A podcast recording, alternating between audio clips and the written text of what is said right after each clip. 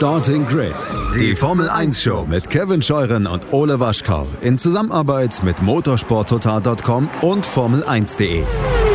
Keep racing Auf meinsportpodcast.de.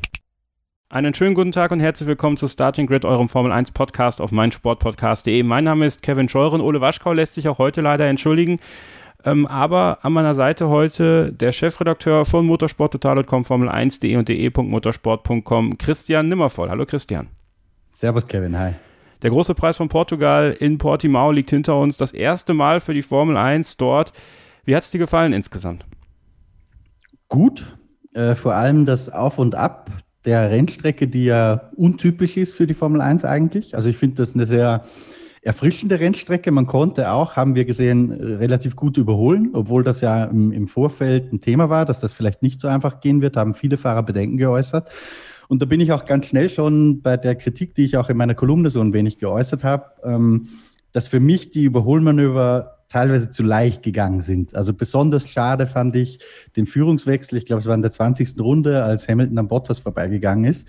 Da konnte man richtig schön sehen, äh, weil da war, glaube ich, die TV-Kamera aus der Helikopterperspektive, wenn ich es richtig im Kopf habe, wie Hamilton sich rangesaugt hat aus dieser schnellen letzten Kurve raus ähm, und wirklich Zentimeter für Zentimeter näher gekommen ist. Und das wäre ein richtig schönes Überholmanöver geworden am Ende der Geraden ohne DRS.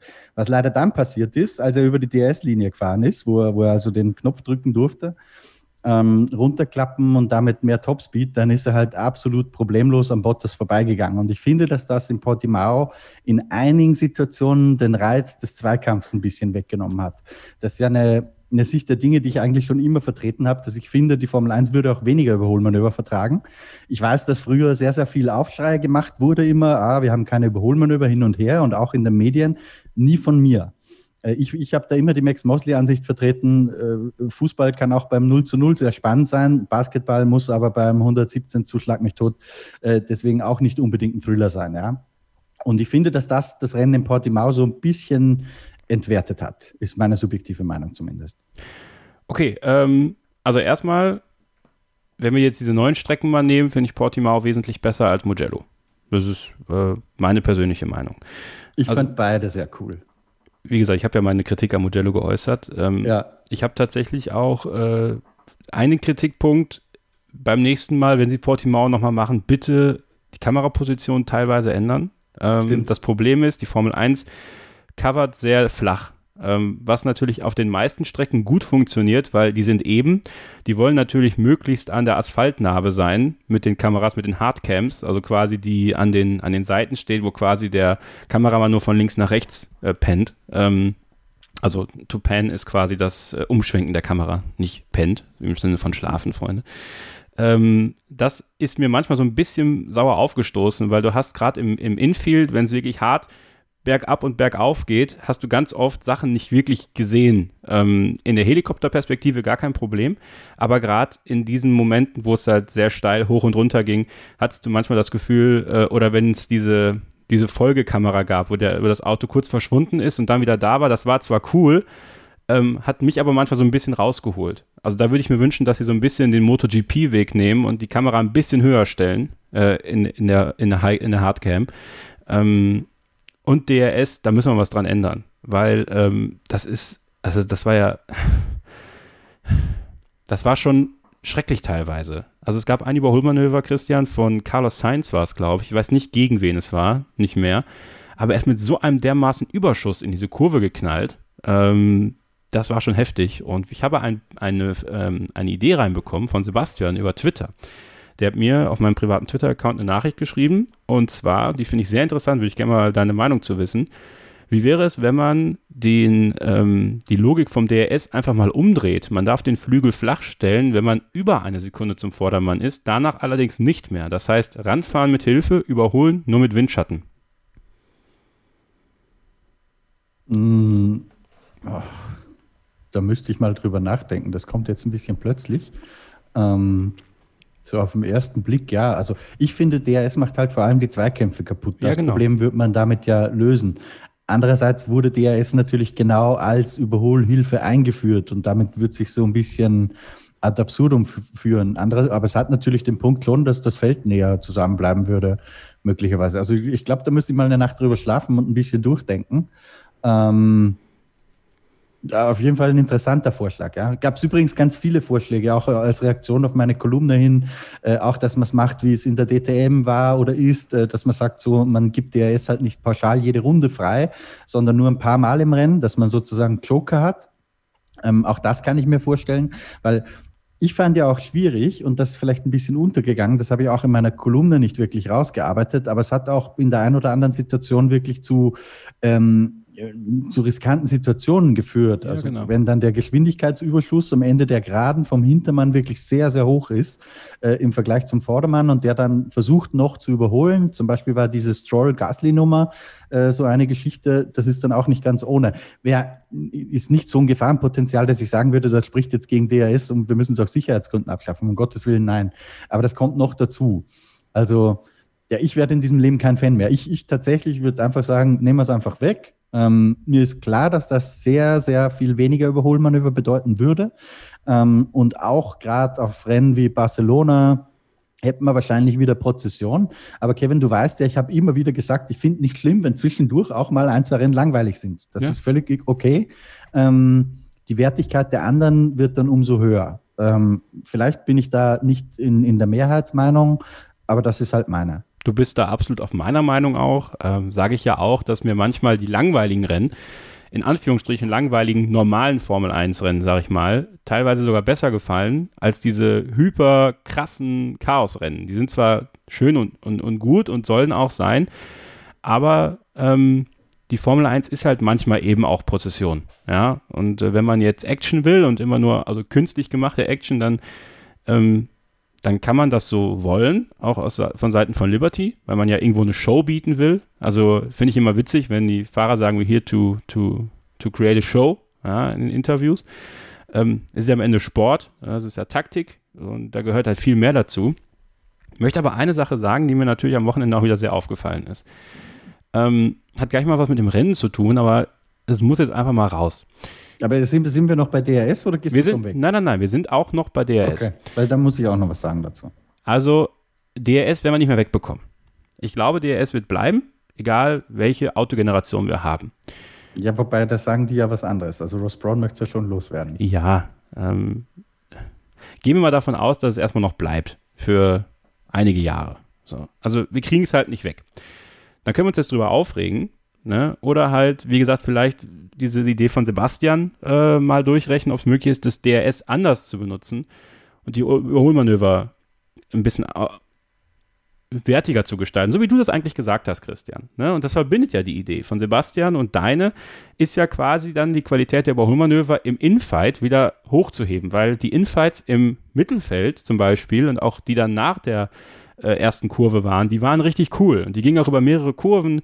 Ähm, das war richtig schön anzusehen.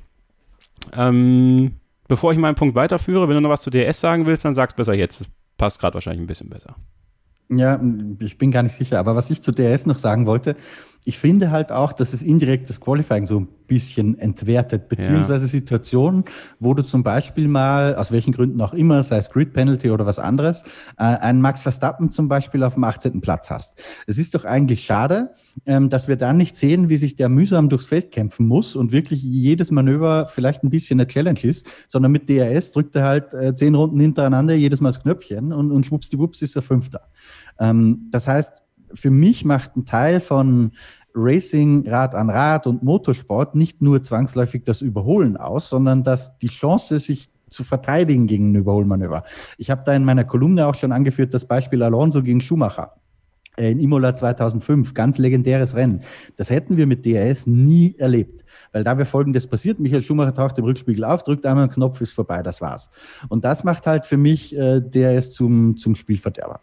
Absolut richtig. Also, ähm, dass das für die Qualität abträglich ist oder insgesamt äh, für das Gefühl auch, da, da, ich glaube, da gibt es keine zwei Meinungen. Ähm, was mich aber ein bisschen stört, ist dieses ewige Nörgeln. Ja? Ähm, vielleicht muss ich mich da manchmal auch ein bisschen mit einbeziehen auf manchen anderen Ebenen, aber da traue ich mir schon zu, einen gewissen ähm, Realismus zu haben, dass es einfach, wie ich gerade gesagt habe, nicht wegzukriegen ist. Und diese ständig romantischen Formel 1-Nörgler, gerade auf Twitter, da schaue ich auch so ein bisschen auf Stefan Ehlen und Norman Fischer. Ja? Die sind jetzt gerade nicht hier, aber es gibt so drei Themen, die mich, die mich dann tierisch stören, wenn ich ständig lesen muss. Das ist ähm, Traditionsstrecke, das ist äh, DRS und das ist Kiesbett. Ich kann es nicht mehr lesen. Ähm, es ist einfach so, dass Kiesbetten, auch wenn die gerne jetzt überlegen wollen, vieles wieder mit Kies auszulegen und das auch machen, wie in Spa-Francorchamps zum Beispiel, äh, dass da an manchen Stellen auch wieder Kies hinkommt. Das ist schön und gut. Ich finde aber nach wie vor, dass die Formel 1 und dass die, der moderne Motorsport, ähm, wir bleiben aber bei der Formel 1, die ist so schnell geworden, dass ganz viele Kiesbetten und für mich bleibt es dabei, dass Kiesbetten wesentlich gefährlicher sind für ein Formel-1-Auto und für einen Formel-1-Fahrer, als es äh, Run-Off-Area ist. Das muss jetzt nicht wie ein Le Castellet sein, dass es dann dieser, dieser, dieser Schrubber-Asphalt ist, der quasi das Auto verlangsamt, obwohl es tatsächlich funktioniert, muss man ja mal sagen. Aber ich finde, man hat im Mugello ja ganz klar gesehen, ich glaube nach wie vor, dass mit einem vernünftigen Run-Off äh, Lance Stroll nicht so hart in die Bande gekracht wäre. Weil das Problem ist ja auch, welchen Keys benutzt du? Benutzt du diesen Keys wie eine MotoGP, der relativ hart und relativ flach ist, ja, dann, äh, dann rutschen sie quasi wie ein Stein über Wasser in die Mauer rein bei einem High-Speed-Crash. Oder benutzt du halt diesen alten Sand, ja, dann gibt es einen Überschlag. Also dann bleibt er halt hängen. Ähm, nichts ist wirklich zielführend am Ende des Tages. Und ich finde, dass die Formel 1 sich einfach von den Autos so sehr entwickelt hat, dass Kies meiner Meinung nach, auch wenn es die Fehler, äh, Track Limits ist noch ein Thema, da kommen wir auch gleich zu, ähm, dass Kies vielleicht einfach gar nicht mehr zeitgemäß ist. Es kann funktionieren, aber sich immer darüber aufzuregen, dass es keinen Kies gibt, weil es dann keine Fehler gibt, ach, da werde ich halt irgendwann müde, wenn ich das lesen muss. Christian, du kannst gleich ja. was dazu sagen. Ich, ich mache das kurz zu Ende, weil sonst, äh, sonst, äh, ne? ähm, Traditionsstrecken, ähm, habe ich jetzt heute was gelesen bei euch, äh, Formel1.de, äh, Facebook-Seite. Ähm, da geht es um den Kalender für 2021. Und all die Rennen, die jetzt dieses Jahr reingekommen sind, sehe ich natürlich, natürlich nicht dabei. Ja.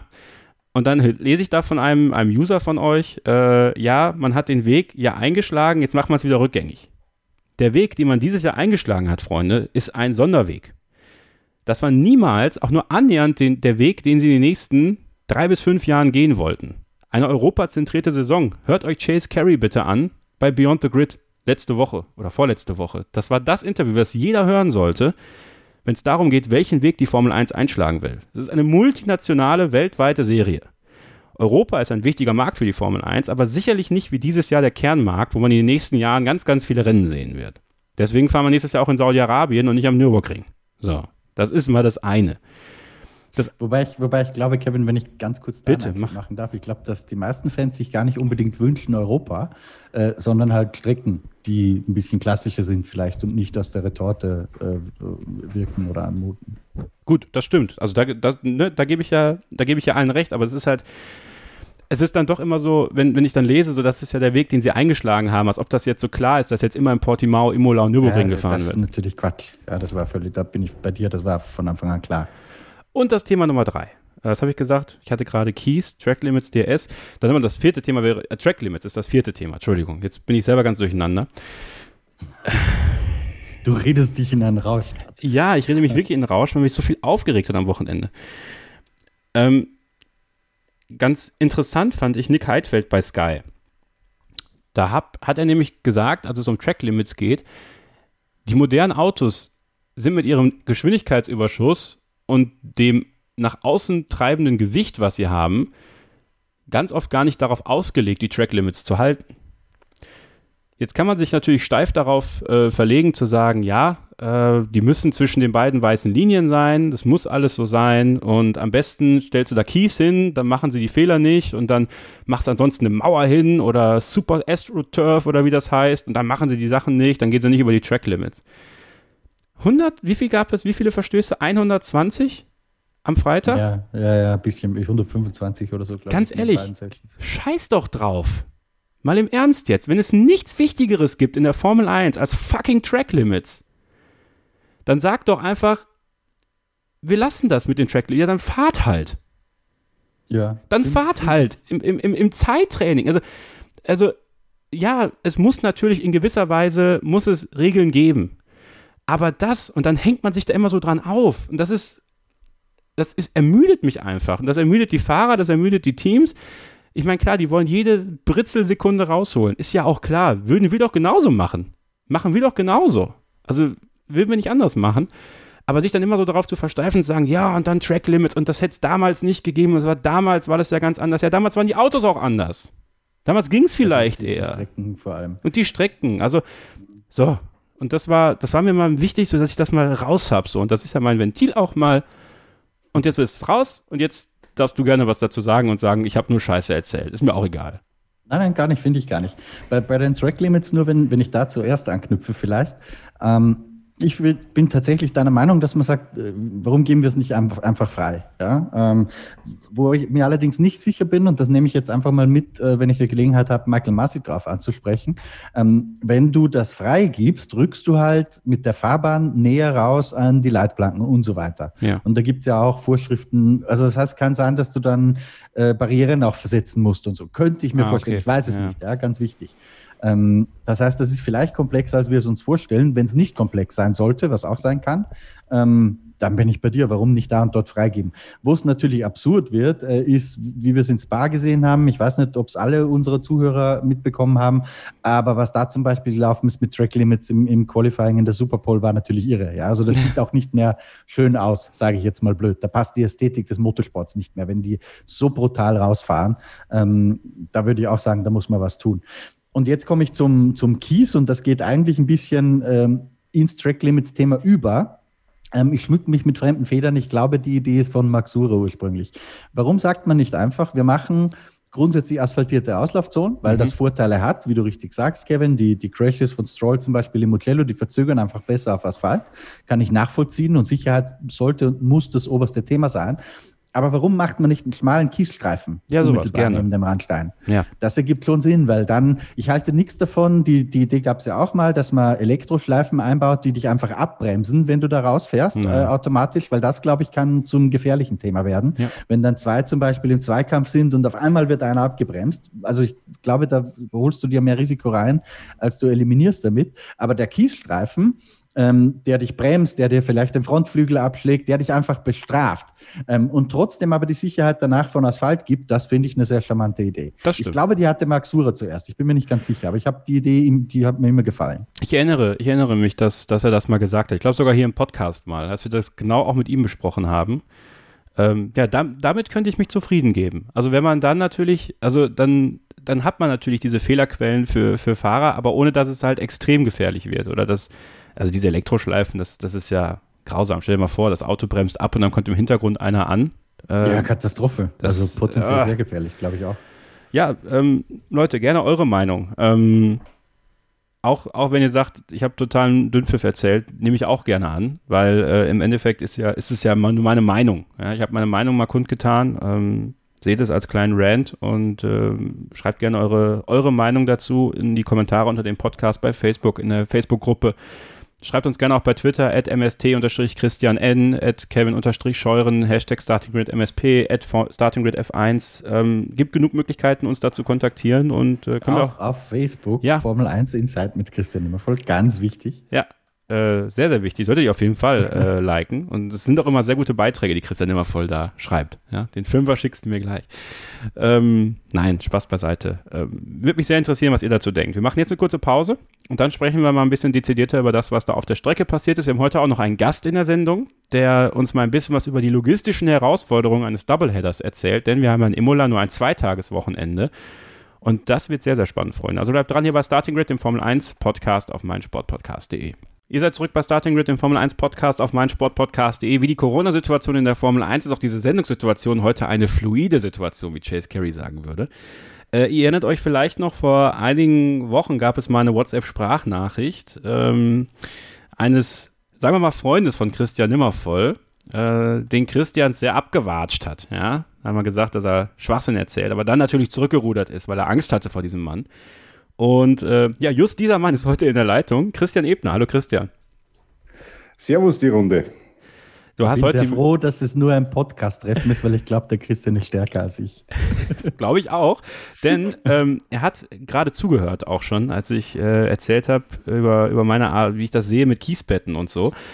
Und Christian ist heute nicht nur unser Gast für das Logistische im Podcast, sondern auch als ehemaliger Streckenposten am Red Bull Ring und am Salzburg Ring. Jemand, der das hautnah erlebt hat. Ja, und du wolltest dich ja mal dazu äußern, äh, was ich da gerade so erzählt habe. Ja, äh, grüß euch nochmals. Ähm, bezüglich Kiesbetten, Kevin, du hast gemeint, das ist Gefahr für, das, für den Fahrer. Ja. Äh, der Stefan Ziegler war bei mir einmal am Posten am Salzburg. Elen, Elen, Korrektur, Elen. Der hat ja geheiratet, stimmt, da war ja was.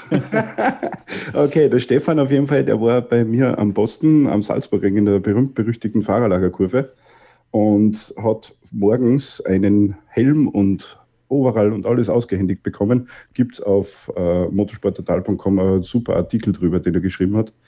Und er hat sich gewundert über den Helm warum Streckenposten einen Helm brauchen. Am Vormittag ist er dann draufgekommen, warum. Weil äh, wenn ein Auto, und in dem Fall war das, äh, schlag mich tot, ich glaube, äh, Suzuki Swift oder irgend sowas Kleines, einmal durch das Kiesbett rattert, dann fliegen die Kieselsteine schon einmal richtig weit. Hm. Also das kann auch eine Gefahr werden für die Zuschauer. Die sollen ja immer so nahe wie möglich an die Strecke rankommen, damit sie am besten sehen. Und natürlich auch für das arbeitende Personal. Wärst du denn also auch prinzipiell eher der Meinung, äh, diese, diese Asphalt-Auslaufzonen zu haben, statt Kiesbett? Ähm, du hast angesprochen das Astroturf. Auf ja. dem ist meine Frau fast ausgerutscht im Rennauto schon mal. Also das Ding ist richtig rutschig. Äh, bei den aktuellen Formel 1 Autos natürlich nicht aufgrund der ganzen Aerodynamik. Das presst einfach so in den Boden und äh, die haben da eher nicht so ein Problem. Ich bin da eher auf der Seite von meinem äh, Namens- und Landskollegen, dass man sagen, so ein Meter Kiesbett oder ein bisschen mehr muss sein, äh, aufgrund der Schräge, die du da einbauen musst.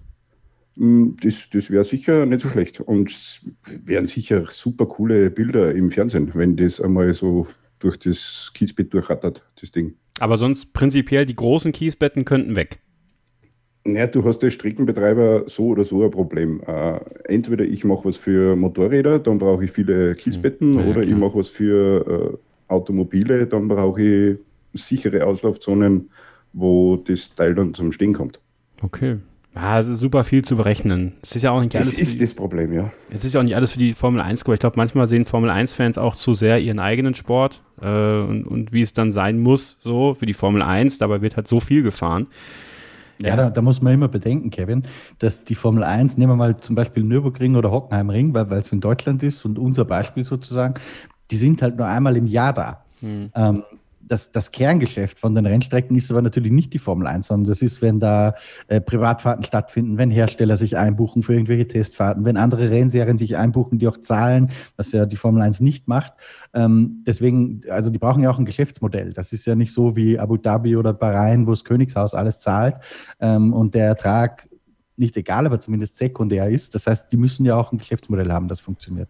Und das macht die ganze Diskussion komplexer, als sie vielleicht auf den ersten Blick scheint. Absolut. Christian, vielen Dank, dass du äh, dazu auch kurz deinen Senf dazugegeben hast. Wir hören dich gleich nochmal wieder, wenn es um die Logistik geht. Ähm, jetzt würde ich mit Christian immer voll gerne ein bisschen über das Rennen in Portimao sprechen. Lewis Hamilton hat seinen 92. Sieg eingefahren und das mit einer dominanten Leistung, obwohl es ja in, in der ersten Runde gar nicht mal so aussah. Ähm, da waren ja ganz andere vorne mit dabei. Carlos Sainz natürlich, der einige Führungsrunden in seinem McLaren hatte. Ähm, aber dann schlug die Stunde von Lewis Hamilton, dann schlug die Stunde aber auch, ja, zumindest vom, zu Beginn noch von Valtteri Bottas auf den gelben Reifen, äh, die ein bisschen länger brauchten, um auf Temperatur zu kommen.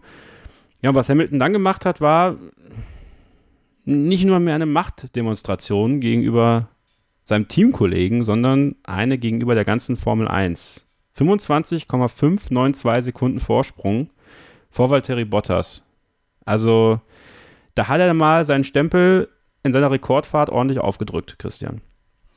Das stimmt, wobei man den Vorsprung, also die, die pure Zahl, ein bisschen relativieren muss, weil Bottas in den letzten Runden, als Luis noch richtig Druck gemacht hat, weil er die schnellste Runde äh, da noch fahren wollte, ähm, da hat Bottas halt schon echt nachgelassen. Also ich glaube, realistischer wären es wahrscheinlich zehn Sekunden weniger gewesen, ist aber immer noch eine richtige Hausnummer. Ähm, war eine klare Sache. Hat gezeigt, warum der eine bald siebenmaliger und vielleicht sogar achtmaliger Weltmeister ist und der andere äh, noch gar keiner und hat wieder mal gezeigt, das Thema hatten wir auch in Mugello schon und ein paar Mal dieses Jahr, wo einfach die große Stärke von Lewis Hamilton liegt. Weil die ist, glaube ich, nicht der, der reine Speed, das, das Naturtalent, auch Valtteri Bottas kann sehr, sehr schnell Auto fahren und durch Kurven fahren und in manchen Kurven vielleicht sogar ein bisschen schneller als Lewis Hamilton gewinnt immer mal wieder Qualifyings. Aber wo sich dann die Spreu vom Weizen trennt, das hat man dieses Wochenende extrem gut gesehen. Ähm, als es dann so langsam in die entscheidende Phase ging, wo man gemerkt hat, jetzt wird hier dieses Rennen, demnächst kommt der Boxenstopp und so weiter, also es wird jetzt hier, es wird jetzt hier ernst, ähm, dann kann Hamilton Druck machen ohne sich dabei aber die Reifen kaputt zu machen. Und Bottas kann aber dann nicht auf diesen Druck kontern, ähm, sondern bei ihm leiden die Reifen dann drunter. Und das ist einfach der große, große Unterschied. Ähm, ich, ich glaube gar nicht, wenn du die beiden auf, auf eine Runde fahren lässt, dann, dann haben wir ein Verhältnis wie beim Qualifying-Duell. Aber dieses strategische Fahren, dieser Umgang mit den Reifen, das ist, glaube ich, das, was in der aktuellen Fahrzeuggeneration Lewis Hamilton deutlich abhebt von, von Valtteri Bottas. Viele haben Bottas, wie ich finde, ein Stück weit ungerechtfertigt kritisiert, was das Durchsetzen gegenüber des Teams anging. Er hat ja ganz, ganz kurz mal Softs angefordert bei seinem Boxenstopp. Ähm, muss man aber an der Stelle, glaube ich, sagen, Mercedes, weil sie ein 1-2 äh, haben wollten, war das die klügere Variante, das so zu machen, weil ich glaube tatsächlich, dass wenn er Softs aufgezogen hätte, der zweite Platz sogar noch in Gefahr gewesen wäre das können wir im Nachhinein natürlich schwer beurteilen. Ich verstehe aber die Logik von ihm, dass er sagt, ich möchte einfach was anderes machen als naja, Luis. Ähm, was ich nicht weiß, ist, ob das überhaupt in diesem Papier, das Mercedes da hat, das sie Racing Intent nennen, äh, ob das damit überhaupt kompatibel gewesen wäre. Äh, dass er sozusagen auf einen anderen Reifensatz geht, als das vielleicht abgemacht war, bin ich mir nicht sicher. Ich habe mich auch ein bisschen gewundert darüber, dass Bottas, und da muss ich mir vielleicht den Boxenfunk nochmal genauer anhören, die Gelegenheit habe ich leider noch nicht gehabt, aber dass er den Soft angefordert hat und er dann einfach den, äh, den Medium drauf stecken hatte beim Rausfahren aus der Box. Was ich nicht weiß, ist, ob die dazwischen noch was gesprochen haben äh, oder ob man da einfach seinen Wunsch ignoriert hat. Kevin, das hast du vielleicht schon gemacht. Ja, sie du? haben doch geantwortet. Also sie haben doch, haben die, er hat gesagt, so we go on soft stand oder so I take the soft stand und dann hat doch dann sein Renningenieur gesagt, ja, wir haben aber gesehen, dass die andere Taktik besser ist. Okay. Ja, also, da, da, war ich unaufmerksam dann. Das habe ich noch, habe ich gar nicht so mitbekommen.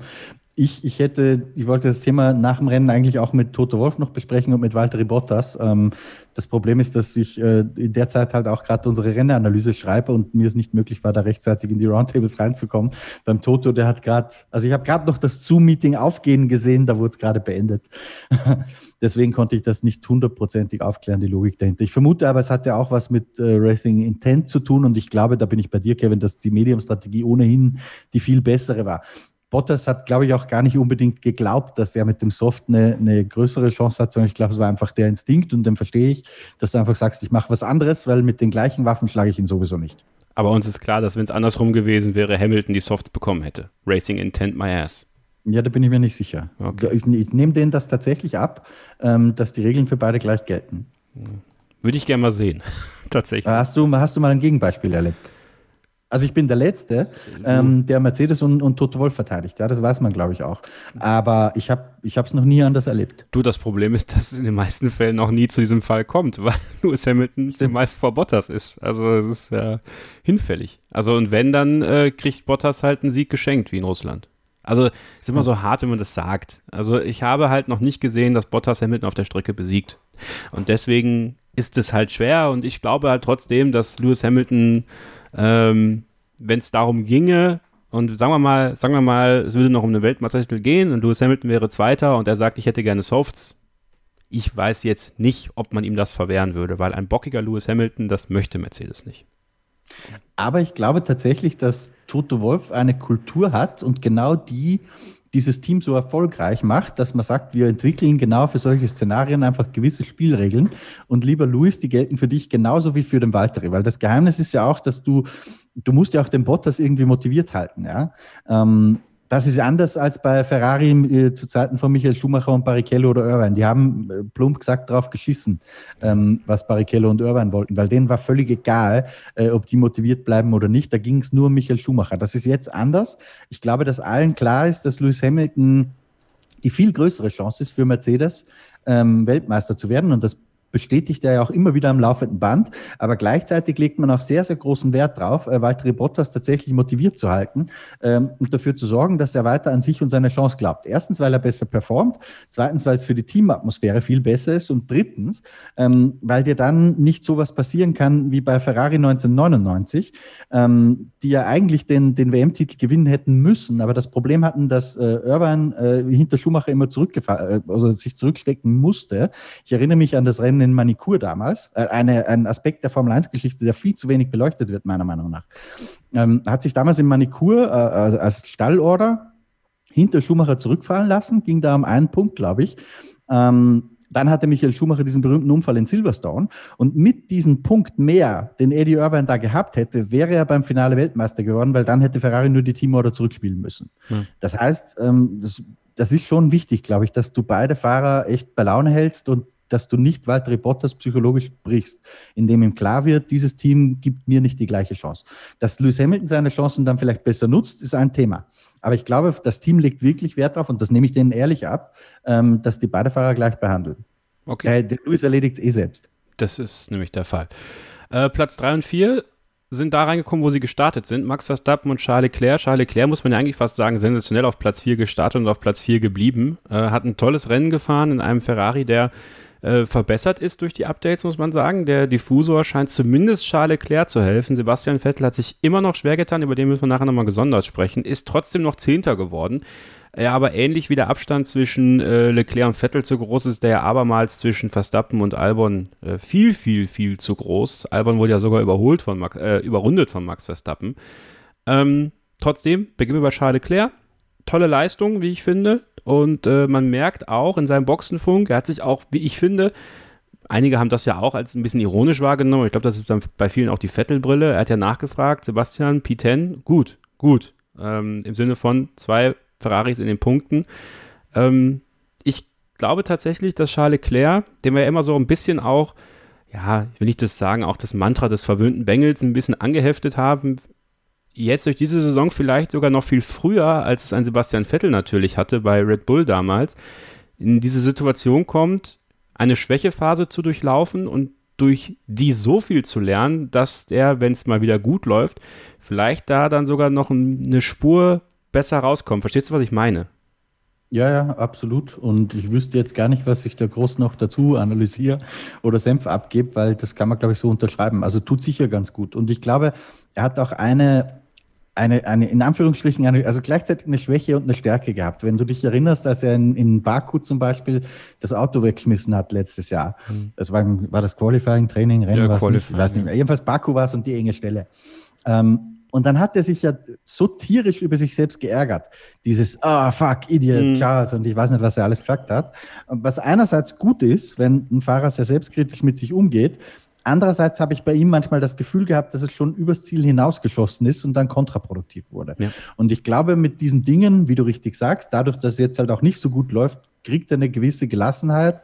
Ähm, und das kann tatsächlich nur gut sein. In der Ruhe liegt die Kraft. Ja, bei Red Bull ist alles andere als ruhig zurzeit, muss man sagen. Ähm, da passiert einiges. Max Verstappen, der äh, nicht über Platz 3 hinwegkommt, ähm, ja, der kann sich ja noch so geigenhumorig in das Interview stellen und sagen, nun, ich habe mein eigenes Rennen gefahren, das stimmt zwar, aber es geht nicht vor und nicht zurück für Red Bull Racing. Zumindest nicht für Max Verstappen. Für Alex Albon äh, ziehen die Wolken immer dichter zu, äh, am, am Cockpit-Himmel sozusagen. Platz 12 am Ende nur für ihn. Max Verstappen hat dann noch auf andere Weise auf sich aufmerksam gemacht am Freitag. Äh, sein Crash mit Lance Stroll und äh, diverse Beleidigungen, die wir nicht wiederholen wollen, sind gefallen. Ähm,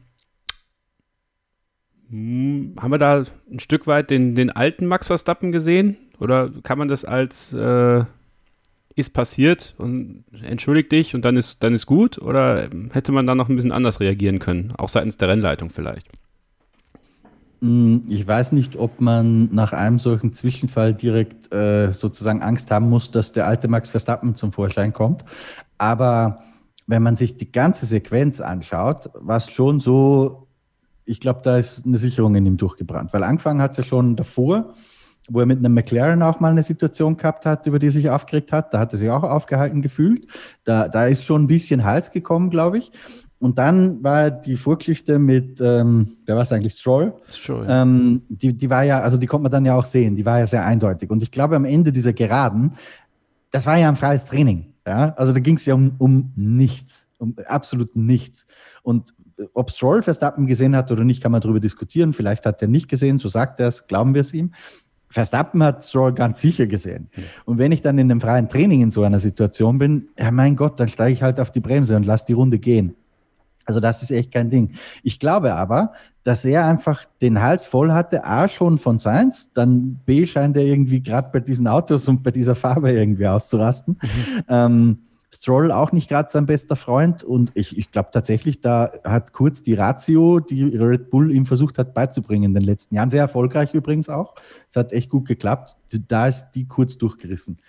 Ob das jetzt ein Rückfall in alte Muster ist, weiß ich nicht. Ähm, und Kevin, du hast dich, glaube ich, auch bezogen auf die Wortwahl, die er verwendet hat. Ja. Ähm, die, und da bleibe ich bei meiner Meinung, die ich schon in unserem Video zu dem Thema geäußert habe, die ist grundsätzlich, und das ist mir sehr, sehr wichtig, dass ich da nicht missverstanden werde, komplett und völlig indiskutabel. Ja. ja? Ähm, da gibt es überhaupt gar keine zwei Meinungen drüber. Allerdings ist das eine aufgehitzte Situation, wo der Fahrer mit Sicherheit nicht dran denkt, dass er am Boxenfunk ist. Und ob jeder von uns, wenn er zu Hause alleine ist und sich unbeobachtet fühlt, ähm, wenn ihn irgendwas so richtig ankotzt, immer dran denkt, dass hier Wort A, B vielleicht nicht mehr politisch hundertprozentig korrekt ist, im Gegensatz zu seiner Jugend, weil er verwendet die Wörter ja wahrscheinlich, weil er so aufgewachsen ist. Ähm, da, würde ich den moralischen Maßstab nicht so hoch aufhängen. Wäre das ein, ein Interview zum Beispiel gewesen, nachher, würde ich das komplett anders beurteilen. Dann würde ich sofort sagen, das geht auf gar keinen Fall ähm, und da muss irgendwas passieren. Beim Boxenfunk würde ich sagen, im Zweifel für den Angeklagten, ähm, hat er sich entschuldigt eigentlich dafür? Ich, ich soweit, soweit ich weiß nicht. Okay, also das wäre schon angemessen gewesen, muss man ehrlicherweise sagen. Aber drückt er nicht ein Knöpfchen, um Boxenfunk zu machen? Ja, natürlich. Ja, klar. also weiß er, dass aber, er Boxenfunk ist. Ja, aber, aber du denkst, du, du glaubst doch, du, du, redest mit deinem Renningenieur hier, du lässt einfach Druck ab, ja.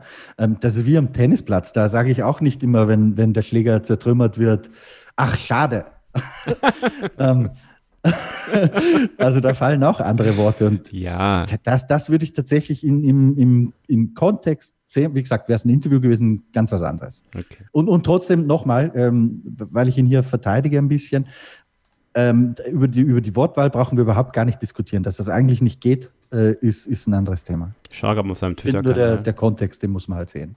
Schau mal auf seinem Twitter-Kanal, weil das ist ja die Stelle für Entschuldigung, die wir bei Lando Norris mitbekommen haben, der sich für ein Arschloch entschuldigt hat. Was man ja relativ einfach auch mal hier sagen kann, tatsächlich. Während das, was Herr Verstappen gesagt hat, tatsächlich anders ist und er hat sich nicht entschuldigt. Naja, Gut. Ist ja auch noch jung. Max Verstappen, ne? Kann er noch lernen. Ähm, Juti, wir machen eine kurze Pause und dann sprechen wir weiter über den großen Preis von Portugal. Bleibt also dran hier bei Starting Grid, dem Formel 1 Podcast auf meinsportpodcast.de. Willkommen zurück bei Starting Grid, dem Formel 1 Podcast auf meinsportpodcast.de. Kevin Scheurer und Christian Nimmervoll mit der Analyse des großen Preises von Portugal. Äh, weiter in den Punkten, wollen wir so ein bisschen kurz die Top 10 weitermachen.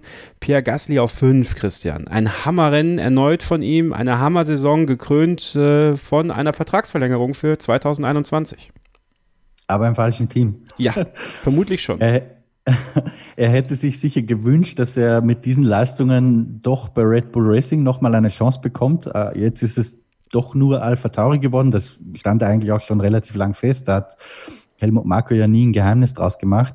Ähm, ich kriege langsam das Gefühl, weil er ja wirklich gut fährt und theoretisch für die zweite Chance reif wäre, aber weil man bei Red Bull in der Begründung immer so kategorisch war, dass Gasly und, und Red Bull Racing, ich glaube, der hätte drei Rennen gewinnen können, ob man jetzt sich das nicht anders überlegt.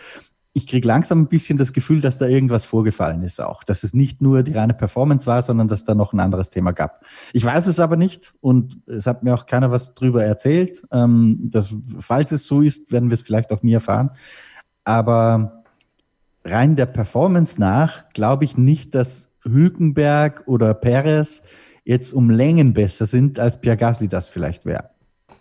Ähm, ja. Aber vielleicht liege ich auch falsch. Dr. Marco kommt immer mit den Daten ähm, und sagt dann, schau hier, das kann der Elbon einfach besser.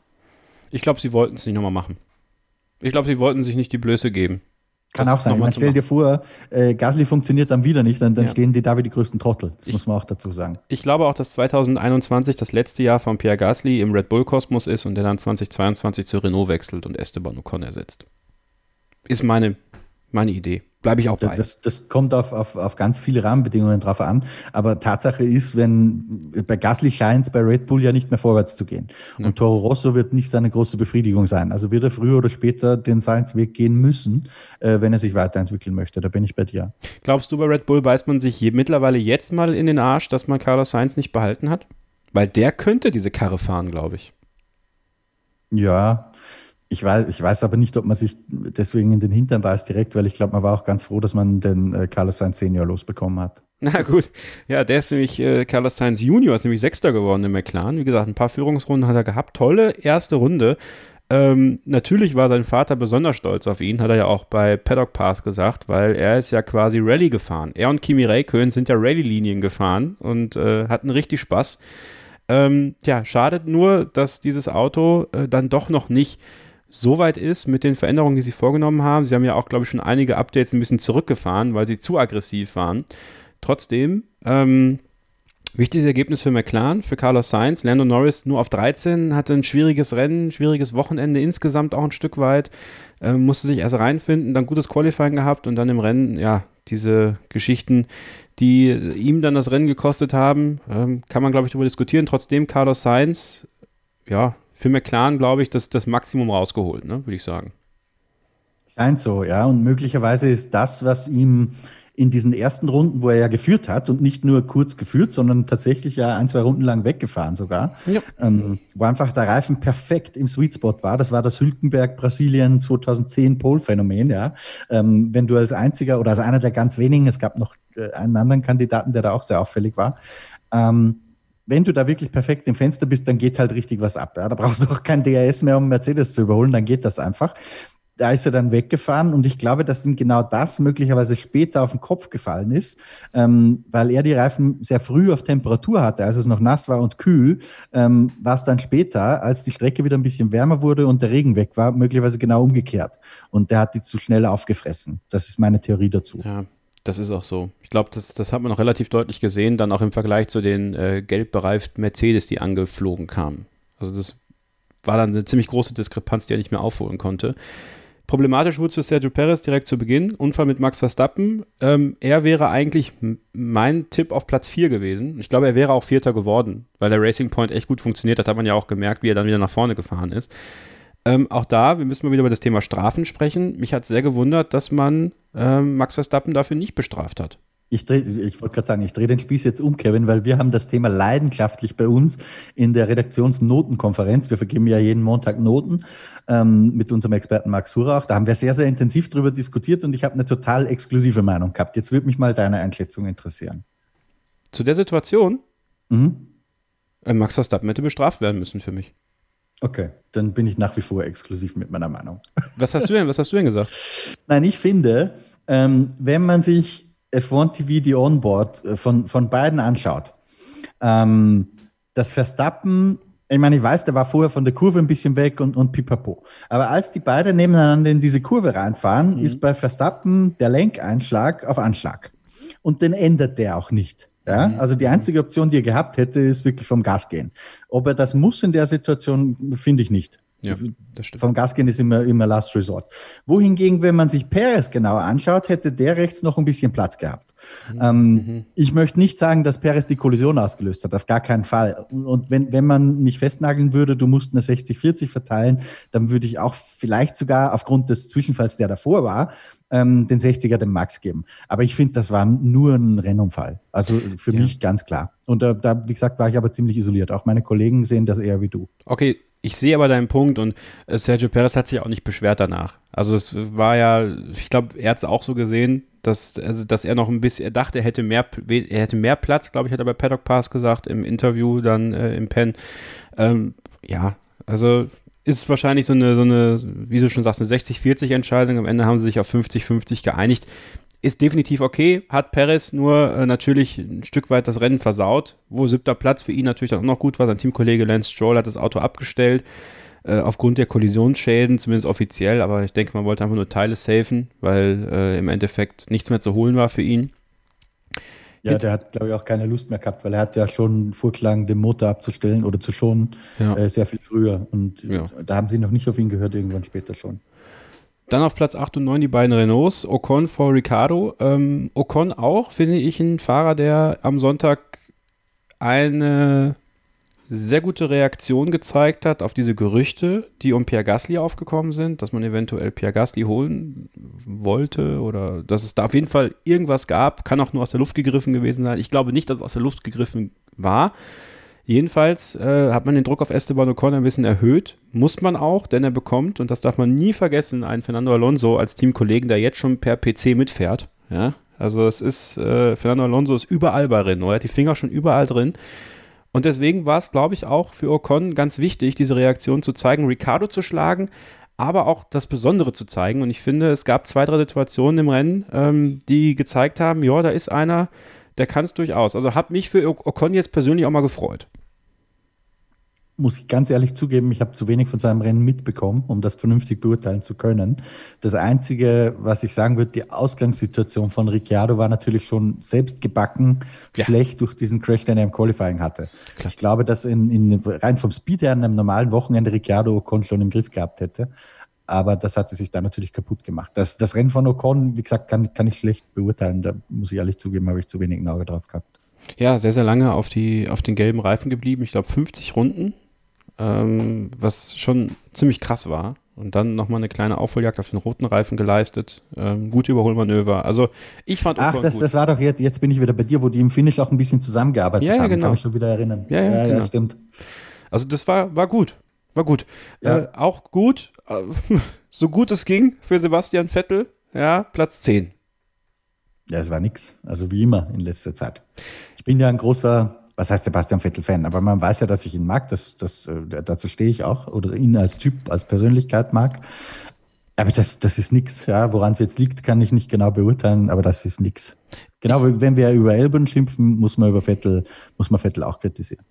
Ja, ähm, äh, vielleicht, aber äh, ich habe einen neuen Sweet Spot für Sebastian Vettel, muss ich sagen, weil so oh, langsam, ja. so langsam passiert nämlich genau das, was äh, was dann passiert, wenn man auch so, wenn man das alles so mitverfolgt und ähm, anfängt aus einer Situation, wo es einem, der, dem man eigentlich Erfolg gönnt, auch, äh, wenn es dem schlecht geht und wenn es nicht funktioniert, das hatte ich Samstag nach dem Qualifying, als er bei Peter Hardenacke bei Sky war und er wirklich so völlig resigniert wirkte. 15. hinter George Russell, also was ja also an und für sich schon krass ist. Ähm, und er einfach gesagt hat, so, ich weiß nicht, was ich machen soll. Ich weiß nicht, was ich mit dem Auto machen soll. Ja. Und ich will nicht sagen, dass sowas wie Mitleid ist, aber mir hat sich was breit gemacht, dass ich sage, ich hoffe, ganz ehrlich, weil was dann natürlich noch interessanter war, am Sonntag bei RTL hat er ein, wie ich finde, sehr interessantes Interview für Sebastian Vettel-Verhältnisse gegeben. Ähm, er hat ja im Normalfall das Team immer noch geschützt. Ein Stück weit. Also das hat sich schon ein bisschen gewendet in den letzten Wochen und Monaten, aber er hat immer noch den Teamplayer gemacht. Ich habe das Gefühl, dass er fertig ist mit Ferrari, dass die Liebe komplett, also dass er enttäuscht ist. Er ist wirklich enttäuscht von dem, wie es bei Ferrari jetzt am Ende gelaufen ist. Ich glaube, diese Erwartung, die er an sich selber hatte, die, diese Hoffnung, die er hatte bei Ferrari, es ist wirklich, er hat wirklich ein gebrochenes Herz. Und jetzt kommt der Moment am Sonntag bei Kai Ebel, dass er sagt, das andere Auto kann es ja. Das andere Auto ist ja schnell. Warum kriege ich das nicht hin? Jetzt dreht man natürlich das ganze Rad ein bisschen weiter, aus deutscher Sicht vielleicht auch noch ein bisschen weiter, als man eigentlich sollte und sagt, aha, die bevorzugen Charles Leclerc. Ihr habt das ja auch bei euch auf der Seite gehabt. Du hast es, glaube ich, auch mal irgendwo gesagt oder geschrieben, dass du nicht glaubst, dass man äh, Charles Leclerc wirklich bevorzugt. Könnte man wahrscheinlich auch gar nicht. Ähm, Könnte man schon gut, könnte man vielleicht schon, aber das würde ja dem entgegensprechen, was Mattia Binotto immer gebetsmühlenartig nach außen proklamiert. Beide haben die gleiche Chance, Sebastian muss sich steigern äh, und so weiter und so fort. Aber ich habe jetzt mittlerweile echt so das Gefühl, ich freue mich, dass aber Aston Martin an den Start geht. Ich hoffe, dass sie ein geiles Auto hinstellen und dass Ferrari direkt im ersten Rennen zeigt und aufs Podium fährt. So. Ja, wäre geil. Ja. Würde mich auch sehr freuen. Und ich glaube auch tatsächlich dran, dass bei Aston ein bisschen besser laufen wird für ihn. Ähm, Nochmal, ich weiß, das ist schon so flach wie äh, irgendwelche Analysen vom Fernsehsendern, die es nicht mehr geben wird in Zukunft, aber der hat ja das Autofahren nicht verlernt. Das ist ja immer noch der gleiche Sebastian Vettel wie der, der in Sochi letztes Jahr vor Leclerc gefahren ist, der in Singapur das Rennen gewonnen hat, ähm, der 2018 bis Hockenheim auf WM-Kurs war im nicht besten Auto. Der, der, das ist ja nicht alles weg. Ja. Ähm, da passen nur ein paar Puzzlesteine aus irgendwelchen Gründen nicht zusammen. Ähm, und die müssen sich halt wieder fügen. Er ist besonders äh, sensibel, so beschreiben ihn alle, die mit ihm mal gearbeitet haben. Das kann natürlich auch, also das Mentale kann da auch einen Beitrag dazu leisten, glaube ich. Und möglicherweise befreit ihn das wieder in ein neues Umfeld zu gehen, mit einem Auto, das auch über eine ganz andere äh, Balance oder, oder, oder Fahrcharakteristik verfügt. Auch das, glaube ich, müsste seinem Fahrstil eher entgegenkommen. Also ja, ich, ich hoffe, dass er sich befreien wird. Mit Ferrari ist er, glaube ich, fertig. Mhm. Ähm, diese Nummer dass das zweite Auto, also er zündelt da schon ein bisschen damit. Da jetzt ja, ja. nur RTL die Schuld in die Schuhe zu geben, äh, wäre, wär, glaube ich, falsch. Nee, nee, nee, nee. Es ging mir wirklich um das, was er gesagt hat. Da hat Kai Ebel ja. hat zwar gesagt, ja, sagen Sie es ruhig, sagen Sie es ruhig, was Sie denken. Das ist ja auch richtig so. Es hatte nichts mit RTL zu tun, nicht falsch verstehen. Das war einfach das, dass er sich da ja so wohl gefühlt hat in der Situation, dass er dann was anderes gesagt hat, als er vielleicht sonst sagen würde. Ja. So, das meine ich. Das hat nichts mit RTL zu tun. du hast nämlich recht, ich glaube schon, dass er zündelt. Ja, absolut. Ich glaube auch, ich weiß aber gar nicht, ob er selbst wirklich glaubt, dass das andere Auto anders ist, oder ob er einfach so verzweifelt ist, dass er sagt, so, irgendwas muss da sein. Weißt du, und, und gar nicht äh, Hinweise hat oder irgendwas drauf. Also, ja, wie dem auch sei. Also, es wird aus Ferrari-Sicht nicht wirklich, ich meine, man darf sowas nie ausschließen. Jetzt muss ich mal eine alte Geschichte hervorholen. Ich nenne keinen Namen, aber ich weiß, äh, das ist noch gar nicht so lange her. Äh, da gab es einen Fahrer in der Formel 1, da standen finanzielle Interessen dahinter und der hat regelmäßig gegen seinen Teamkollegen abgestunken. Ähm, und zwar ziemlich klar. Dann hat der Sponsor natürlich, äh, der sehr viel Geld dafür bezahlt hat, äh, gesagt, okay, anscheinend ist er nicht so gut, wie ich dachte, das ziehen wir jetzt zurück. Was hat das Team dann gemacht? Hat dafür gesorgt, dass der andere Fahrer eine Sekunde langsamer war. Also sowas geht.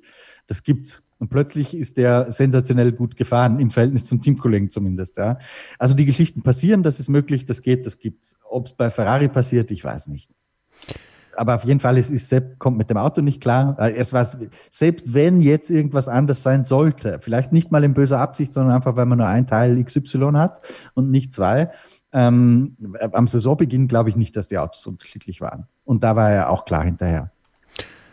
So, Platz 11, da war äh, Kimi Räikkönen hinterher und ich glaube, wir müssen einfach mal äh, seine erste Runde nochmal loben, was er da gemacht hat, von 16 auf 6 vorzufahren, ähm, mit einer Ruhe und einer Gelassenheit, gleichzeitig dann reinzustechen, wenn es nötig war und dann zurückzuziehen, wenn er darauf achten musste. A la Bonheur und äh, zeigt, dass er jede, jede Menge Spaß tatsächlich aktuell hat, in der Formel 1 zu sein. Ne? Ja, und, und für mich da werde ich jetzt ein bisschen pathetisch, aber als ich die Runde äh, gesehen habe, die komplette, ähm, dachte ich, das ist jetzt für mich vom Niveau her äh, Senna Donington 93. Ja. Das hat wirklich klasse gehabt. Das Einzige, was es ein bisschen relativiert, ist eben dieser Reifenfaktor, den wir angesprochen haben. Weil er hat offensichtlich auch genau den gleichen Sweet Spot gehabt wie Carlos Sainz. Ich weiß noch, als ähm, es war bei uns im Redaktionschat, ähm, als er da mit den Softs stand, äh, haben die ersten schon den Kopf geschüttelt. Alter, was machen die jetzt? Äh, eine Runde später war es klar. Ja, ja, klar. Da würde mich noch interessieren, das habe ich leider noch nicht rausgehört. Äh, ich muss mir, ich, also wir haben ja Unmengen von Audiodateien an den Rennwochenenden. Immer die von Kimi habe ich leider noch nicht gehört.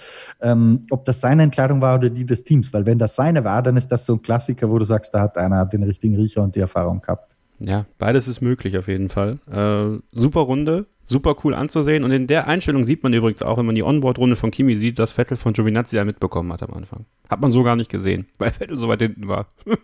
Haben sie gar nicht gezeigt. Ähm, ja, ansonsten keine großen Überraschungen im hinteren Feld. Äh, Haas hinten, Williams hinten, Daniel Quiert ganz hinten. Ja, äh, hat weder Ruben noch ich haben das getippt.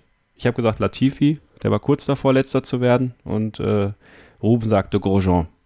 Aber der hat ja auch Feierabend. Hat noch fünf Sekunden bekommen. Track Limits. Wir machen nochmal eine kurze Pause und dann sprechen wir über die logistischen Herausforderungen, die jetzt vor dem großen Preis von Imola anstehen. Denn das ist nächste Woche oder diese Woche das Rennen. Samstag und Sonntag ein Zweitageswochenende. Das ist aber trotzdem eine ziemlich harte Nuss, die da zu knacken ist. Für alle, die jetzt gerade die Trucks von Portimao nach Imola fahren. Das erfahren wir von Christian Ebner. Wenn ihr dran bleibt, hier bei Starting Grid, dem Formel 1 Podcast auf meinsportpodcast.de. Zum letzten Mal zurück hier bei Starting Grid, dem Formel 1 Podcast auf meinsportpodcast.de. Der große Preis von Imola steht an. Der äh, Gran Premio Emilia Romagna ohne Zuschauer, denn auch da Christian Nimmervoll, ähm, Corona schlägt zu, ähm, keine Zuschauer in Imola. Ja, war eigentlich abzusehen. Ne? Die Situation in Italien ist ja auch gravierend. Ja, ich habe, ähm, wann, wann geht der Podcast online? Wahrscheinlich Mittwoch? Ja, Mittwochabend, ja. Genau, also heute eigentlich. Ja, genau, ja also heute. Also gestern am, am Dienstag habe ich mit äh, Dr. Marco kurz telefoniert und er hat zu mir gesagt, äh, ich habe noch irgendwie gesagt, so viel Glück für Imola und da meinte er, wenn wir da überhaupt fahren. Oh, okay. Also die, die Situation ist echt sehr, sehr, weil er irgendwo einen Kommentar vom Sportminister gelesen hat, ich glaube, dass auch Sportveranstaltungen wieder abgesagt werden, ging um Skisport oder so. Die Formel 1 ist davon, glaube ich, nicht betroffen. Aber es zeigt halt, wie volatil die Situation da gerade ist, auch mit allen ausreisenden Ländern. Das ist ja das eigentliche Problem. Ähm, aber ja, zumindest weggefahren, wenn auch ohne Zuschauer. Ja, die Trucks sind unterwegs von Portimao nach Imola und deswegen holen wir jetzt Christian Ebner noch mal rein. Ähm, Christian, vor einigen Jahren hast du eine Reportage geschrieben auf Formel1.de, die wir auch in den Shownotes verlinkt haben.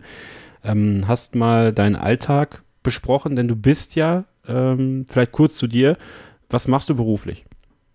Also ich bin beruflich mache ich nichts. Ich habe das Glück, dass ich mein Hobby für mein Hobby bezahlt werde. Äh, ich bin LKW-Fahrer im Nahverkehr und für ein sehr großes äh, salzburgerisches Bauunternehmen beziehungsweise eine Baustoffunternehmen äh, tätig.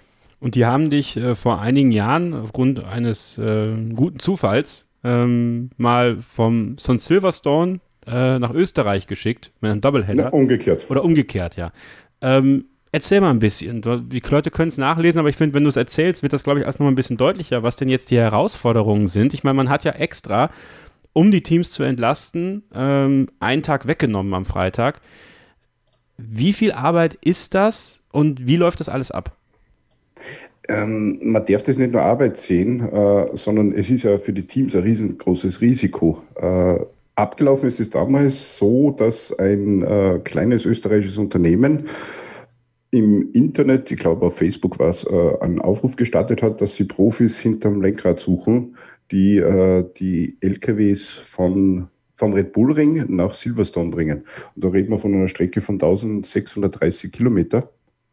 Äh, das ist äh, für den Fernverkehr in so kurzer Zeit eine äh, Riesenherausforderung. Wir reden ja nämlich nicht von einem LKW, sondern allein die, die ganze Ausstattung der Box, das sind fünf LKWs das sind die sogenannten Race Trucks.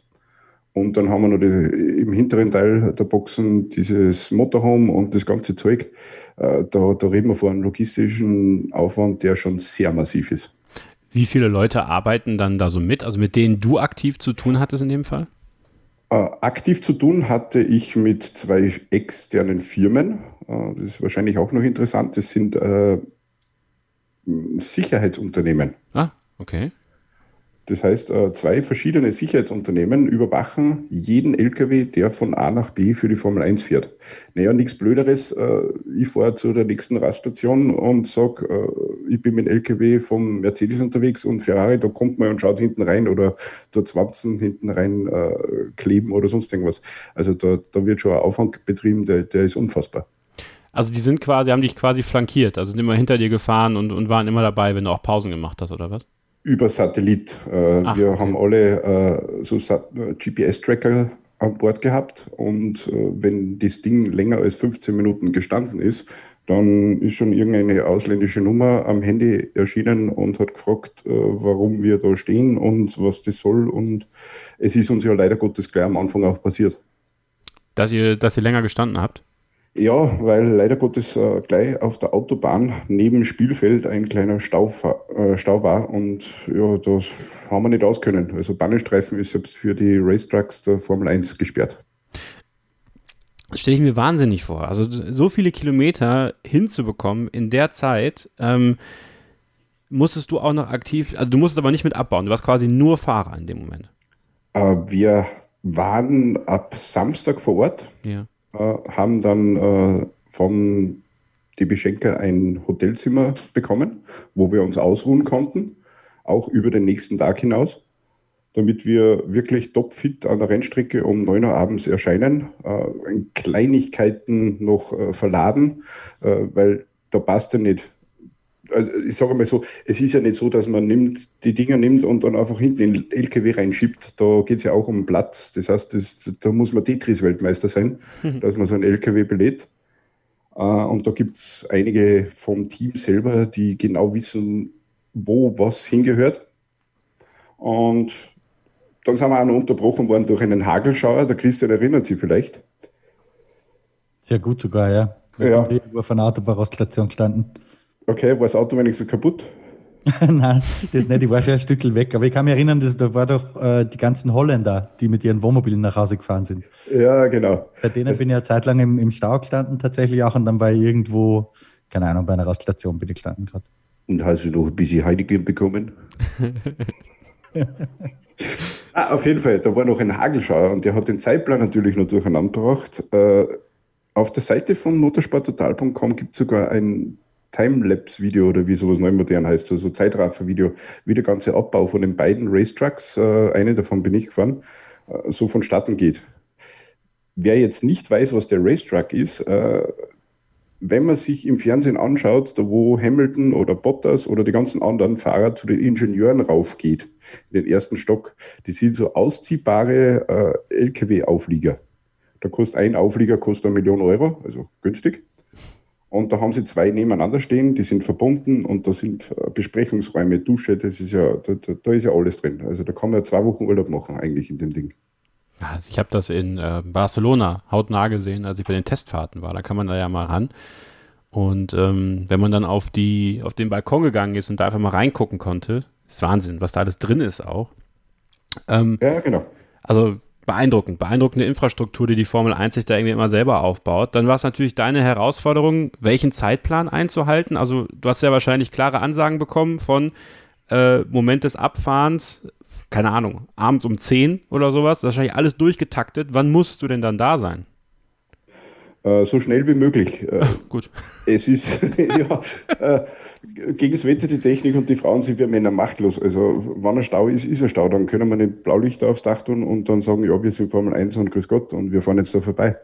Äh, nee, es hat eine vorgegebene Fahrtroute gegeben, die ist völlig anders gelaufen, als ich sie aus meiner langjährigen Praxis gefahren wäre.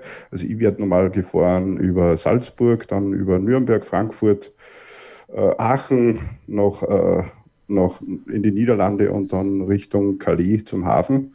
Äh, die haben uns geschickt über äh, Linz, dann Richtung München, rüber nach Stuttgart, dann Straßburg, dann in den Süden, also mal komplett in die gegengesetzte Richtung und dann schön durch die Champagne äh, in der französischen, auf der französischen Seite rauf Richtung Calais. Wir waren um ein Haus schneller als Ferrari, das Team von Ferrari. Also selbst da war Mercedes schneller wie Ferrari. Das war ganz witzig, weil die sind nämlich den Weg gefahren, den ich gefahren wäre. Also da hat die Beschenker wieder komplett recht gehabt mit den Prognosen, wie wird sich der Stau entwickeln und so weiter und so fort. Abgefahren sind wir um 2 Uhr Nacht, also da war die Abfahrt. Hm. Am Montag früh, 2 Uhr Nacht, und angekommen sind wir da, dann. Christian, da muss man vielleicht einmal dazu sagen, wie so ein Paddock am Sonntagabend nach dem Rennen, also das Fernsehen teilweise noch drauf, hinten sitzt da, also da wuselt's, das ist wie ein Ameisenhaufen, was sich da Leute belegen und die, die LKWs beladen. Das hast du ja live miterlebt. Ja, ich habe noch nie in meinem Leben so viele Mobilkräne auf einen Haufen gesehen. Also das hat ausgeschaut wie eine Baumaschinenmesse. Das war unfassbar. Also du bist um 2 Uhr morgens losgefahren und wann warst du da? Am übernächsten Tag um 2 Uhr früh in London Ashford, das ist ähm, ja nach der Fähre noch eine gute Dreiviertelstunde. Da ist ein Parkplatz, da hat der Fahrer, der üblicherweise den Racetrack fährt, der ist geflogen, vorgeflogen äh, und hat Ruhepause gemacht. Der hat den LKW dann dort übernommen, hat ihn vor Ort auf diesem LKW-Autohof, das war, das war im Prinzip ein großer, großer Schotterparkplatz, der hat den vor Ort übernommen, ist zur Rennstrecke gefahren und hat den noch in der Nacht, das für mich sowieso ein Wahnsinn, hat er in der Nacht hat er den ganzen LKW noch polieren müssen. Auf was? Weil polieren, Auto polieren, aber LKW polieren. Also da haben wir oh. ein paar Quadratmeter mehr zu machen, weil einfach die Formel 1 will, dass das Fahrerlager auch perfekt aussieht. Das erinnert mich daran, dass bei den Testfahrten bei Alfa Romeo eine arme Sau ständig nur poliert hat. Dann ja. haben wir morgens polieren sehen, der hat nachmittags um fünf noch poliert.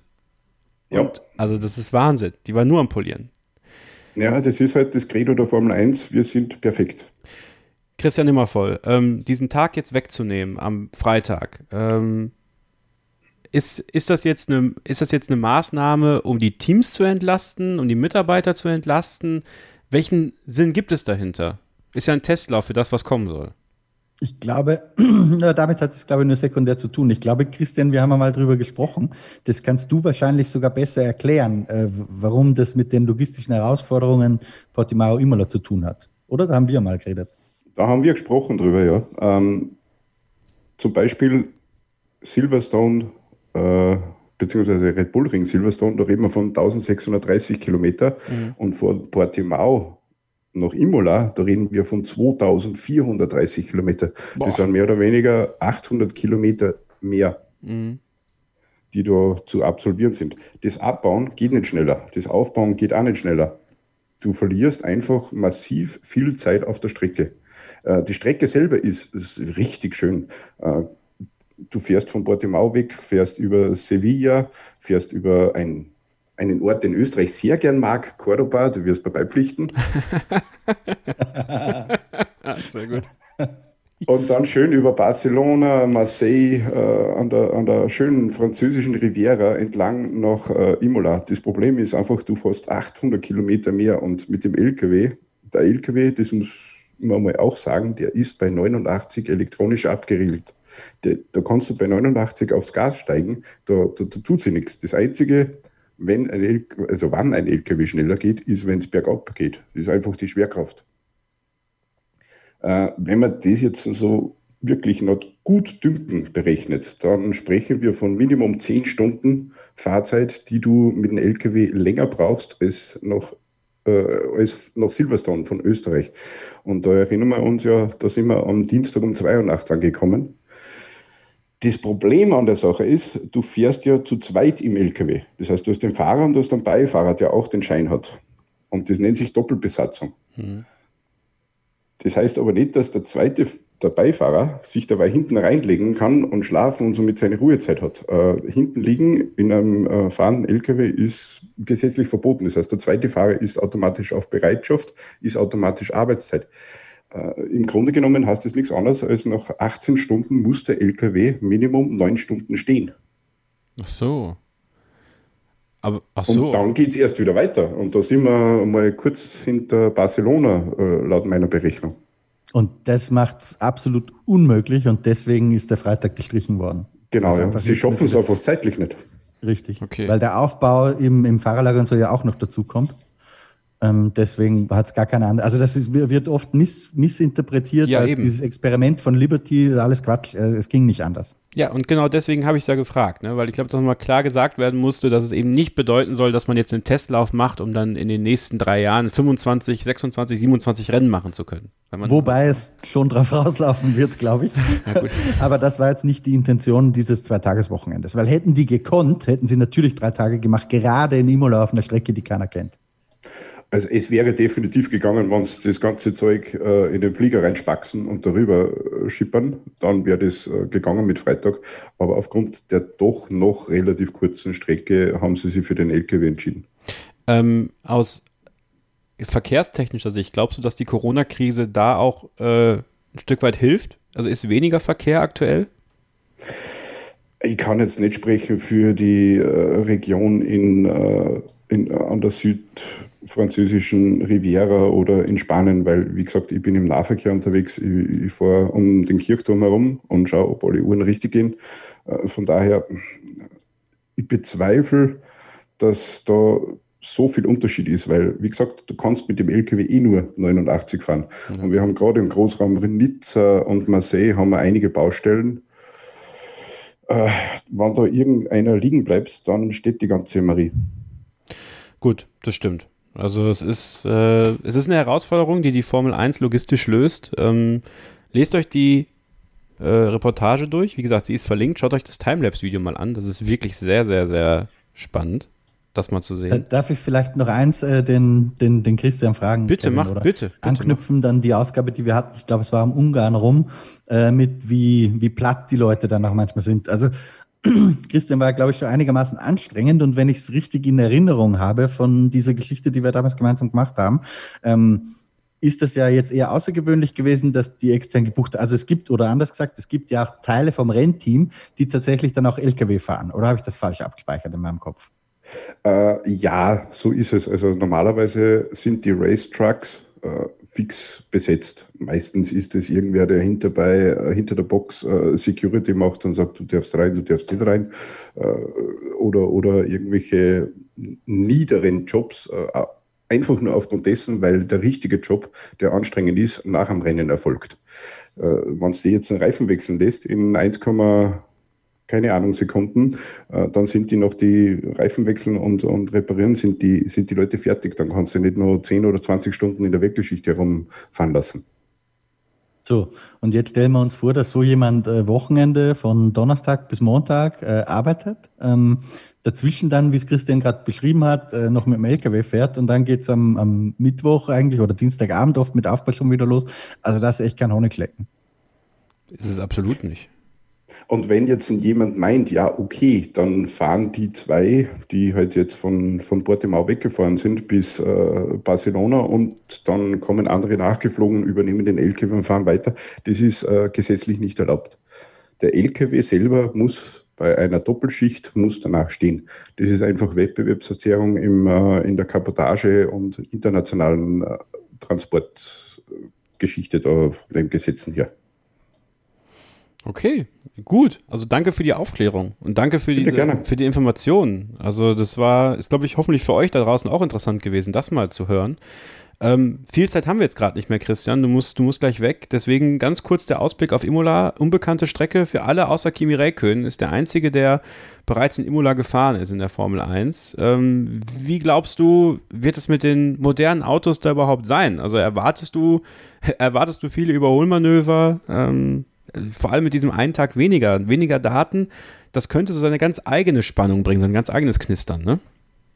Ja, absolut. Also erstmal freue ich mich drauf. Imola war immer eine der Strecken. Also ich bin ja äh, ganz ehrlich jetzt äh, schon seit sehr, sehr vielen Jahren geheilt äh, von irgendwie Rennsimulationen oder ähnlichem. Ähm, ich hätte absolut den Nerv noch dafür, aber mir fehlt einfach die Zeit. Und wenn du den ganzen Tag vor Monitoren sitzt, dann ist auch irgendwann gut. Aber als ich das früher noch gemacht habe, ähm, so mit, keine Ahnung, vor Jahrtausendwende auf jeden Fall, Grand Prix 2, war immer Imola die Strecke die, die alte noch damals, äh, mit der schönen Aquaminerale und noch ohne die Schikane vor der Tamborello und so, weil Imola einfach großartig ist. Ja, die hat ein bisschen Charakter, finde ich, schon verloren durch die Umbauten. Ähm, ist, glaube ich, aber immer noch toll. Man kann, glaube ich, auch überholen, aber das ist halt viel Kaffeesatz lesen. Und dass es verkürzt ist auf zwei Tage, ist definitiv super, weil auf einer Strecke, das haben wir am Nürburgring ja schon ähnlich gehabt, wo die eh schon wenig oder gar keine, mit wenigen Ausnahmen, Toro Rosso war ja da, Alpha Tauri war da, ähm, also das wird für alle ein bisschen schwieriger und nicht schon zu Tode simuliert sein, wenn sie da ankommen. Und das finde ich gut, das kann der Show nur zuträglich sein. Jetzt hoffen wir noch irgendwie ja vielleicht einen kleinen Regenschauer mal zwischendurch, vielleicht auch nur im Qualifying. Hm. Ähm, gut, wobei Zuschauer sind jetzt eh keiner da, da kann es im Rennen eigentlich auch regnen. Also ich glaube schon, dass es ein unterhaltsames Rennwochenende wird. Und für mich selbst einfach des Nostalgiefaktors wegen ähm, wieder zurück nach Imola finde find ich toll. Bisschen schade, dass ich nicht äh, vor Ort bin in dem Fall auch wenn ich sonst nicht so drauf brenne, vor Ort zu sein dieses Jahr, ganz einfach, weil du als Journalist eh nichts machen kannst vor Ort, wenn du darfst nicht mal in den Paddock rein. Ähm, Imola hätte ich schon irgendwie gern gemacht. Fünf Rennen sind es noch diese Saison. Imola, Türkei, zweimal Bahrain, einmal Abu Dhabi und dann haben wir es hinter uns gebracht. Und mal gucken, was in Imola passiert. Es könnte einen Konstrukteursweltmeister geben. Ich glaube, viel muss gar nicht passieren diesmal, ne? Christian? Ja, das ist schon ziemlich matchball. Ich kann es jetzt nicht genau vorrechnen. Aber weil mich auf Twitter das heute jemand gefragt hat, Lewis Hamilton kann noch nicht Weltmeister werden. Das ist ein bisschen verwirrend, ähm, weil es gibt die theoretische Möglichkeit, dass er bei vier zu fahrenden Rennen ähm, über 100 Punkte Vorsprung hat. Aber man darf die Bonuspunkte nicht vergessen für die schnellste Runde. Das heißt, er kann in Imola wegen dieser Bonuspunkte nicht Weltmeister werden, sondern frühestens in Istanbul. Ja. Aber Christian, du weißt ja genau, der Hamilton hat einen Bottas Vorsprung. ja, genau, 77 Punkte. oh, herrlich. Ähm, tippen wir das Ganze noch ganz kurz. Ihr könnt mittippen und zwar bei unserem Kicktipp-Spiel, präsentiert von motorsporttickets.com. Äh, eure Adresse für Motorsporttickets aller Art, unter anderem den Gutschein, den ihr jetzt natürlich Richtung Weihnachten äh, gut verschenken könnt, dann für die nächsten 18 Monate gültig. Äh, durch Corona wurde das verlängert und dann kann sich der Beschenkte sehr viel Zeit lassen äh, und hoffentlich ein Rennen finden, wo er dann hingehen kann. Aber auch ansonsten gibt es dafür alle Rennserien Tickets, wenn denn Zuschauer zugelassen sind. Schaut da auf jeden Fall mal rein. Motorsporttickets.com präsentiert das Tippspiel. Wir tippen die ersten drei, die Pole Position, ein Dreher von Vettel und ob es eine Entscheidung eines Cockpits gibt am Wochenende. Christian Nimmervoll. Also, ich habe gerade die Liste der Fahrer vor mir. Ähm, 93. Sieg für Lewis Hamilton vor Max Verstappen. Und ein Tipp, von dem ich weiß, dass er sicher nicht eintreten wird: Sebastian Vettel wird Dritter.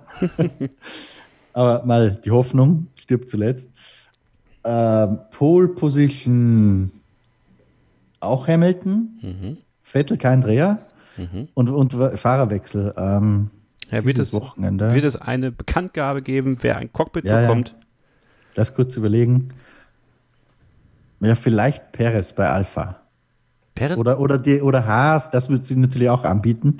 Ähm, Haas mit Mazepin Schumacher, das könnte auch jederzeit passieren. Okay, also du sagst ja zu dieser Frage. Christian Ebner. Ja, ich glaube tendenziell schon. Christian Ebner, deine Tipps hätte ich auch gerne. Also bei Fahrerwechsel, ich, ich, ich kenne den Christian Nimmervoll jetzt schon relativ lange und das, was er mir bisher immer im Vertrauen gesagt hat, das ist äh, zu 99 Prozent eingetroffen. Das heißt, Fahrerwechsel, ja. Wenn er sagt ja, dann ist das äh, Gesetz. Ähm, Pole Position. Das ist eine relativ lange Strecke, also mit vielen langen Geraden. Das heißt eher Mercedes-Motor. Äh, ja, wird wahrscheinlich Hamilton werden.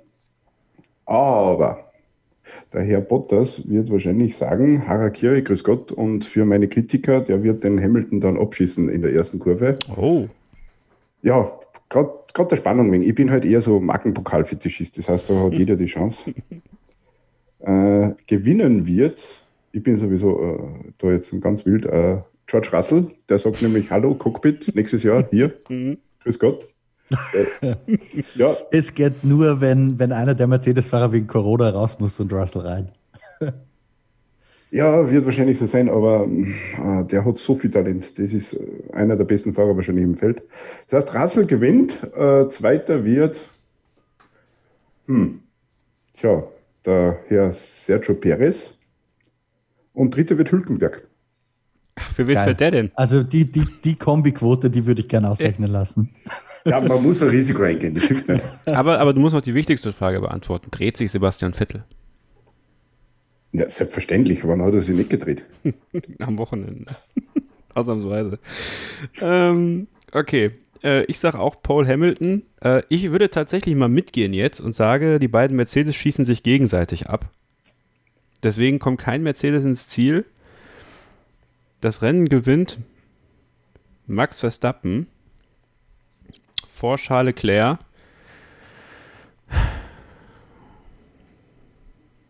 Und Carlos Sainz. Also meine Quote ist besser. Ja, definitiv. Hallo? Alleine wegen Hülkenberg.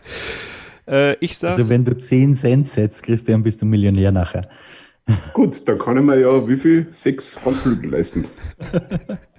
und ich sage, Vettel dreht sich nicht und ich sage, es gibt kein, äh, keine Bekanntgabe eines Fahrers muss auch was anderes mal sagen. Auch wenn Christian Nimmervoll tatsächlich sehr oft sehr richtig liegt. Ja. Äh, vielen Dank fürs äh, Zuhören. F äh, für euch war, glaube ich, eine etwas andere Ausgabe, äh, aber nicht minder interessant, zumindest für mich nicht. Habe wieder viel mitgenommen, viel gelernt. Danke an Christian Ebner, dass er dabei war und uns über ja, die Arbeit in der Logistik für äh, Formel 1 Trucker, aber eben auch für Streckenposten erzählt hat. Danke, Christian. Ich sage danke für die Einladung und wenn du mal in der Nähe bist von Österreich, ich nehme dich einmal auf eine Rennstrecke mit und dann wirst du ein Kiesbett erleben. Sehr gerne. Das Angebot nehme ich gerne an und ich bedanke mich auch ganz herzlich bei Christian Nimmervoll. Bitte gerne. Euch äh, fürs Zuhören nochmal vielen Dank. Äh, Ole Waschkau wird hoffentlich nächste Woche wieder dabei sein. Ähm, mein Name ist Kevin Scheuren. Wir sind raus. Äh, abonniert uns da, wo ihr uns abonnieren könnt und hört am Montag äh, natürlich in die nächste Ausgabe unserer Serie Frauen im Motorsport rein. Diese Woche war Tatjana Calderon zu Gast, äh, die in der ELMS und in der Superformula fährt, ehemalige Formel-2-Fahrerin. Nächste Woche wird es wieder eine deutsche Fahrerin sein, die vor allem auf dem Nürburgring ihre Runden dreht. Wer das ist, das erfahrt ihr, wenn ihr am Montag mit dabei seid. Ab 6 Uhr geht das online. Und dann hören wir uns nächste Woche zur Analyse des großen Preises der Emilia Romagna in Imola wieder. Viel Spaß am Wochenende. Das Rennen geht übrigens um 13.10 Uhr deutscher Zeit los. Nicht vergessen. Ne? In diesem Sinne, bis zum nächsten Mal. Keep Racing. Starting Grid, die Formel 1 Show mit Kevin Scheuren und Ole Waschkau in Zusammenarbeit mit motorsporttotal.com und Formel1.de. Keep racing auf meinsportpodcast.de.